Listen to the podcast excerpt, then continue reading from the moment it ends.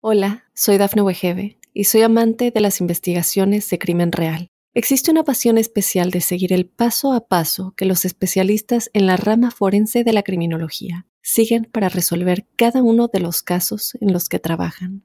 Si tú, como yo, eres una de las personas que encuentran fascinante escuchar este tipo de investigaciones, te invito a escuchar el podcast Trazos Criminales con la experta en perfilación criminal, Laura Quiñones Orquiza en tu plataforma de audio favorita.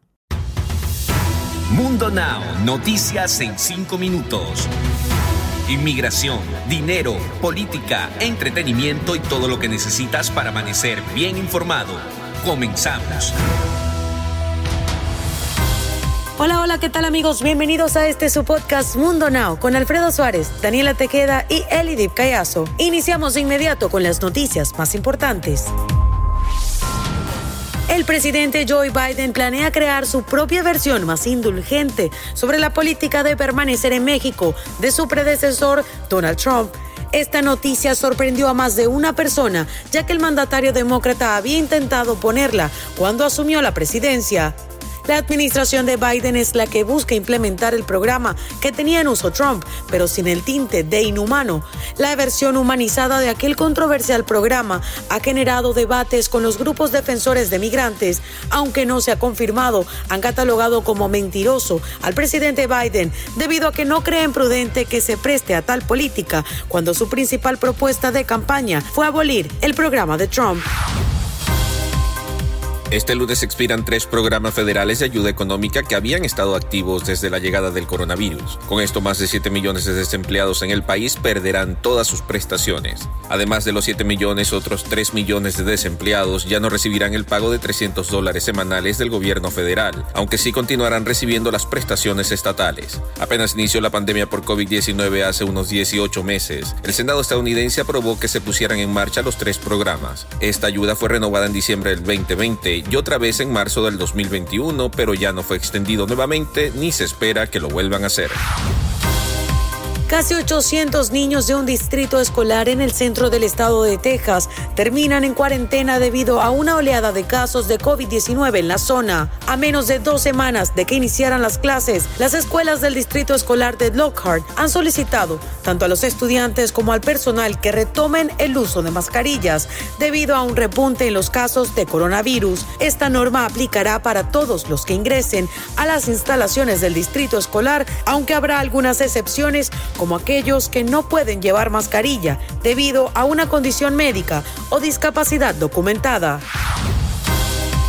El Centro Nacional de Huracanes advirtió que el huracán Larry, que se encuentra en el Océano Atlántico, probablemente traerá corrientes que amenacen la vida a mitad de esta semana a la costa este de Estados Unidos, la cual sigue lidiando con las secuelas del fatídico huracán Ida. Se espera que las grandes marejadas impacten en las islas del Caribe de lunes a martes antes de llegar a las Bermudas, la costa este y el Atlántico canadiense, en algún momento entre la semana. El aviso de pronóstico del Centro Nacional de Huracanes para el huracán Larry estima que el ciclón mantendrá una velocidad máxima de viento de 100 120 millas por hora.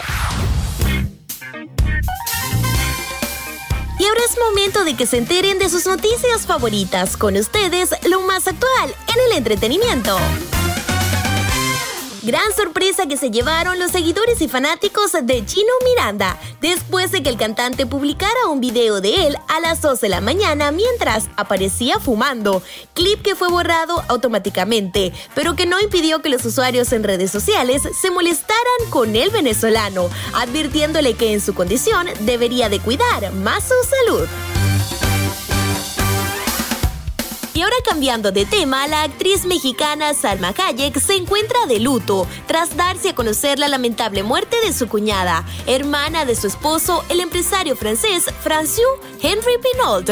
En su mensaje de despedida, la también actriz de Hollywood la recordará como la gran amiga y compañía que fue para ella durante todo este tiempo. A través de sus redes sociales, Salma Hayek escribió un tierno mensaje de despedida para su cuñada, a quien consideró como una gran amiga lamentando que ya no iba a estar más con ellos, pero que aún así su recuerdo siempre estará presente.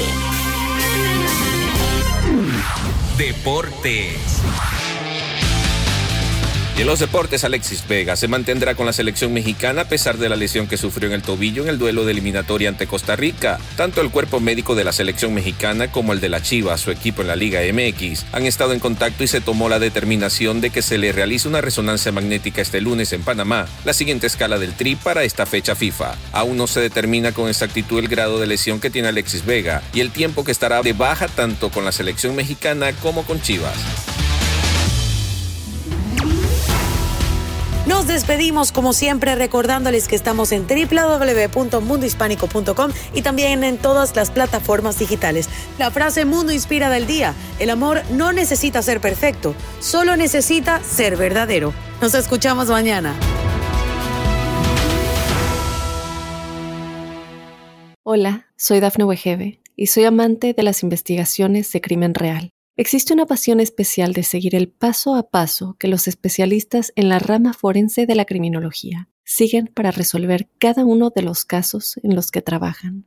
Si tú, como yo, eres una de las personas que encuentran fascinante escuchar este tipo de investigaciones, te invito a escuchar el podcast Trazos Criminales con la experta en perfilación criminal, Laura Quiñones Orquiza, en tu plataforma de audio favorita.